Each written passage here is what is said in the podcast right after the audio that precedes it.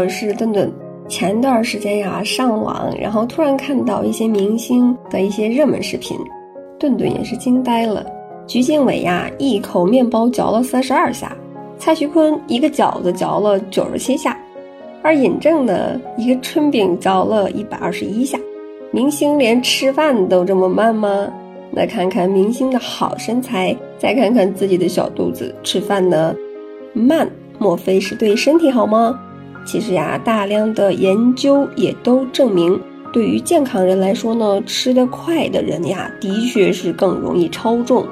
那比如说，有国外研究者对于五百二十八名男性员工进行了一项为期八年的跟踪调查，发现，八年前吃饭快的那些人，体重平均增加了三点八斤，而吃饭速度中等或者是比较慢的人呢，体重仅仅呀是增加了一点四斤。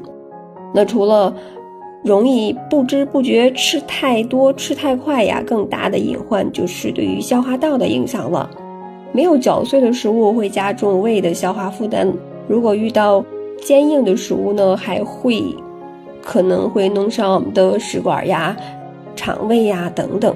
另一方面呢，吃饭太快的人一般是在食物还没有凉下来就吃了，高温呢容易让食管黏膜受到反复的受损。那不少研究也表明，吃的太快和吃的太烫都是食管癌的发病的一个危险因素。吃得快有增重的风险，那吃得慢呢就能够减肥吗？结果可能和您想的不太一样。关于吃得慢是否能够帮助减肥，现在还没有明确的结论。有研究也表明呀，吃得慢呢能够让人更容易吃得感觉到饱，那吃得更少。但也有研究证明呀，吃得慢和减重之间没有直接的关系。不过呢，相比这个狼吞虎咽，吃得慢确实可以让食物的咀嚼更充分，那食物的吸收效率呢会提高，营养吸收也会更好。那综合来说呢，那即使不能减肥，吃得慢呢也能让你更健康。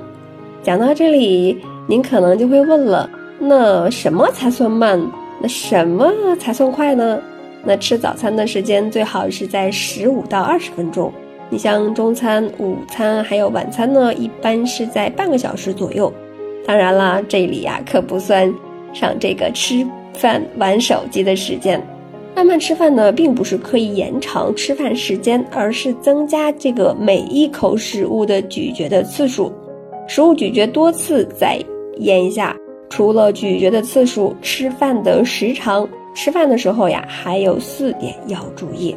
第一点呢，就是要规律吃饭了。那早餐建议在六点半到八点半之间，午餐呢可以十一点半到一点半之间，晚餐呢一般是建议在下午的十八点和二十点之间。再一个呢，就是不要挑食，不要偏食，也不要吃得过饱。